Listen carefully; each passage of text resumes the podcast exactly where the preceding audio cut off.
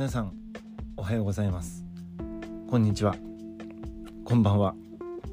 にゃん太郎です。え今日は丸一日お休みの日です。昨日が夜勤明けでまあ2連勤夜勤があったんですけどね。あの前みたいに夜勤明けのその日の夜に夜勤入りというのではなくてえー、夜勤明けの日はそのまま家に帰って寝て翌日の夜に夜勤入りという、えー、2連勤夜勤なんですね。明日も夜勤なんですけど明日としあさっても夜勤なんです。まあ2連勤夜勤ですね。ただあの先月までのような、まあ、その要は夜勤明けの当日に夜夜勤入りしてえ、その夜勤明けの翌日が例えば早番とか、もうそういう無茶なシフトがないせいか、すごく体の状態はすこぶる良くなってきています。精神状態もだいぶいいですね。やはりですね、あの、環境っていうのはこれ大きな要因でして、働く環境っていうのはすごく大事だなと思います。やっぱりあの体が休まらないと精神もだんだん疲れてきますし精神が追いつかないと体もついてこないしやっぱりバランスってすごく大事なんですね。なので今2月に入ってまだ半月ぐらいしか経ってないんですけれども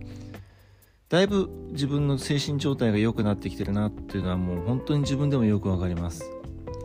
あとはよく眠れるようになったっていうことも大きいですね。まあ確かに夜勤だけの仕事をやっているのでどうしてもその体内時計っていうのは狂ってきちゃうんですけれどもある程度一定の睡眠時間の確保ができる。それからまあ長時間夜勤の勤務体系なので休憩時間が2時間あるんですね。その2時間の間に寝ることができるというのは大きいんです。やっぱり適度な仮眠が取れるっていうのはすごく大事で脳をリセットするにはやっぱり睡眠ってすごく大事なんですね。でまあちょうど夜勤明けの時間帯っていうのは9時前ぐらいまでありますからちょうどまあ落ち着いてゆっくりできる時間というのもあるので、えー、少し窓を開けてですね太陽の光を浴びたりなんかにして気持ちのリフレッシュなんかもして、えー、だいぶねだいぶ良くなってきましたね。本当にこれもおかげさまで楽しいというかすごくこう自分の存在を認めてくださっている環境下で仕事ができるっていうのはすごくこれは大きいです。やはりあの派遣先でも褒めたのお言葉をいただくことも多いですし、え入居されてる方からもね直接お褒めの言葉なんかいただくとすごくありがたいなと思っています。えー、まあ前も話したんですけどねこの業界もおかげさまで10年を超えることができました。今私もいろんな情報収集してます。あのー、まあ心理カウンセラーの仕事っていうのもやってみたいんですけどもね。やっぱり介護好きなんですよね。で介護の中でも何か面白い仕事ができたら面白いなと思って今探してるんですけどそれは正社員ではなくてちょっと変わった仕組みですね。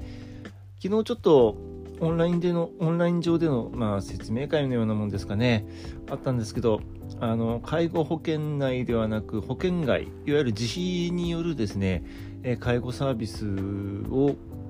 えー、行っているところがあるんですね。訪問介護なんですけどね。要は、どうしても保険内だけのサービスですと、どうしても限られてしまう。本来このご利用者や入居者さんにもっと寄り添ってこういう介護こういうケアしたいんだよっていうような思いを抱えてる職員さんって結構いるみたいで、まあ、そういったことを実現ができそうな、えー、会社さんなんですね。でそこの代表の方が喋ってるのでずっと聞いてたんですけどねあこういうところもあるんだなと。で何も正社員という枠組みではなくて登録制のまあ、いわゆる職員派遣ではないですけどね登録制の社員というような感じになって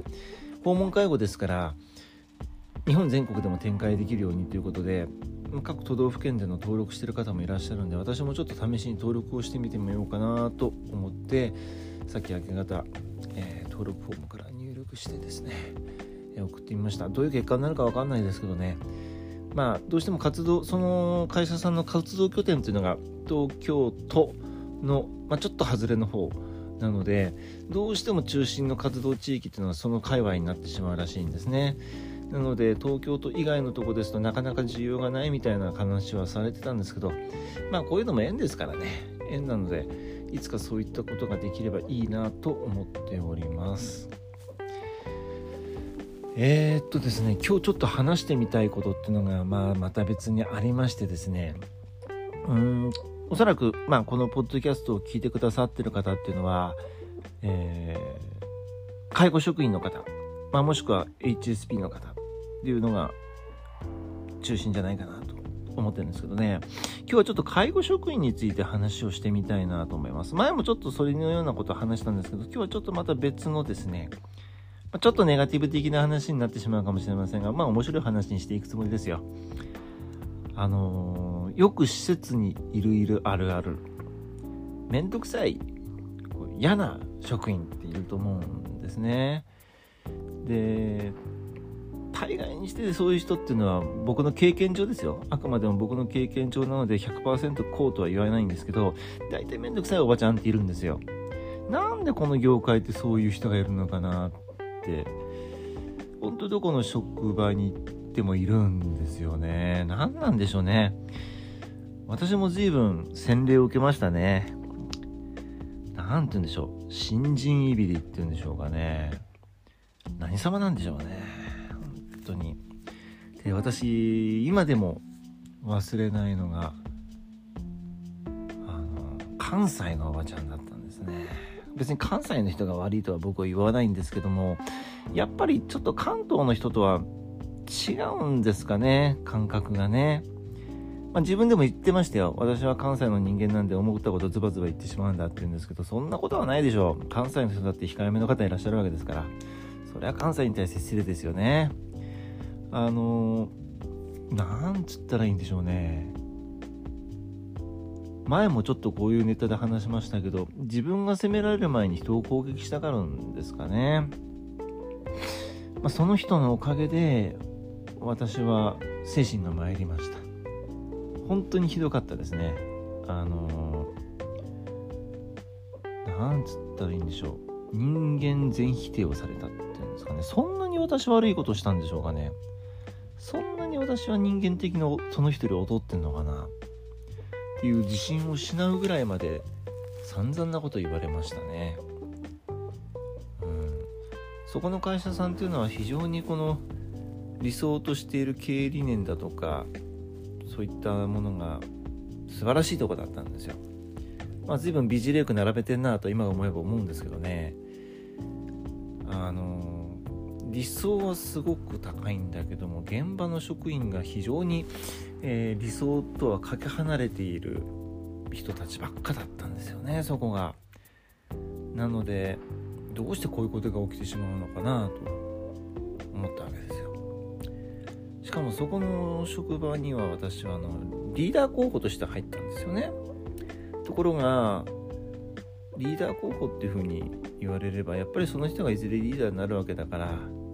やはり周りの見方っていうのも違うわけなんですよね。まあ、それは当然だと思いますよ。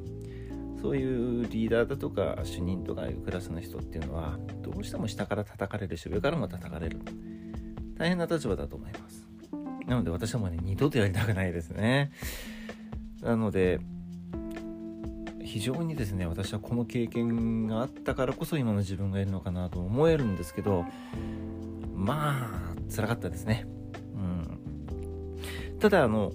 因果応報という言葉があるようにですねやはり人にしたことっていうのはいいことも悪いことも必ず自分に返ってくるんですね。これも私どこの職場でも経験しましたね。これ本当不思議ですね。何でしょうねこれ。面白いですよね。あの結局その私に対して陰湿な嫌がらせをしてきたおばちゃんっていうのは私がまあまあ、あまりにもそういう状況だったので会社側がまあちょっと部署移動をさせようということで僕は他の拠点に移ったんですけど私が移った後は他の人をターゲットにしたんですねその人。でそれがあまりにも露骨であまりにも陰湿だったようでまあ聞くところによりますと会社側からまあやめてくださいと。やめてくださいってのはいじめをやめてくださいではなくて会社を辞めてください的なことを言ったみたいなんですねあ結局クビではないですけども、まあ、退職干渉っていうんですかね、まあ、自主退職に追いやったっていうんですかね、まあ、結局いなくなりましたよ。まあ、居づらくなるでしょうね。まあ、あとは、もう一人、私にもなんか随分、横柄な態度をとってて、まあ、あまりこう、適切なケアをしてるとは思えなかった職員もいたんですよね。まあ、その人は、まあ、ご利用者に対するとあることが発覚して、えー、自主退職迫られました。そしてもう一人一番面倒くさかった管理者と呼ばれる人たち人がいたんですけどね。その人はバックれましたね。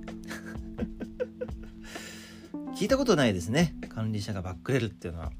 私今まで聞いたことないですね。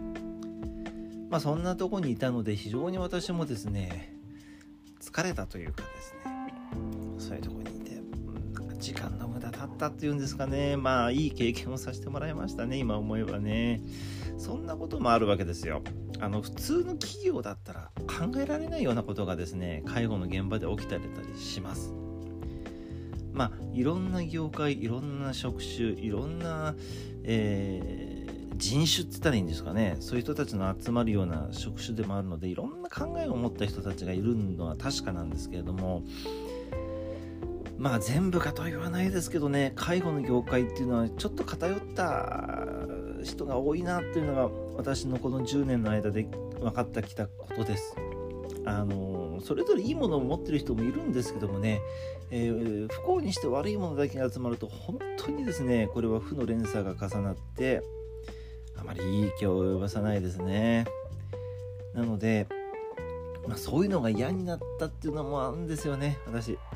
だからこう一人の世界に行って一人で仕事したいっていう気持ちがあったんですね。なのでえー、っといい職員っていうのかな。あのご利用者にとって割といい職員だったりとか優しい職員っていう人は残念ながら辞めていく人が多い。でそうすると残るのがですねあんまそれとは逆な方が多かったりするんですね。これをですねなんとかしないと介護の世界はいい世界にはならない。そしていつまでたっても人手不足が続く、えー、採用しても辞めてってしまう。っていうことにそろそろですね施設側というのも気づいてもらわないと、うん、施設運営というのは難しくなっていくんじゃないかなと思って今日はちょっと嘆きというかですね、えー、愚痴に近いような感じですね。そんなようなことがあります。まあ、何が言いたかったかというと、今その介護業界で何で人手不足なのかっていうのは、何も低賃金だけとも限らない。まあ、もちろんそれもあるんですけどね。低賃金っていうのもあったりあとはその仕事の内容がしんどい。身体的にも精神的にもしんどい。まあえー重たいご利用者を解除する時に腰が痛くなるとかですね、え、夜勤が多いと生活が不規則になるから辛いとか。あとはまあ認知症の方による、えー、なかなかこううまいケアができないがゆえにご利用者からこう怒られてしまったりとか時には手を挙げられてしまったりだとかで非常にストレスが多い職場というのもあるんですけどももう一つ僕が伝えておきたいのはそういういわゆるですねおつぼね様的な、えー面倒くさい職員がいると。でその人に対しての嫌がらせがまああまりにも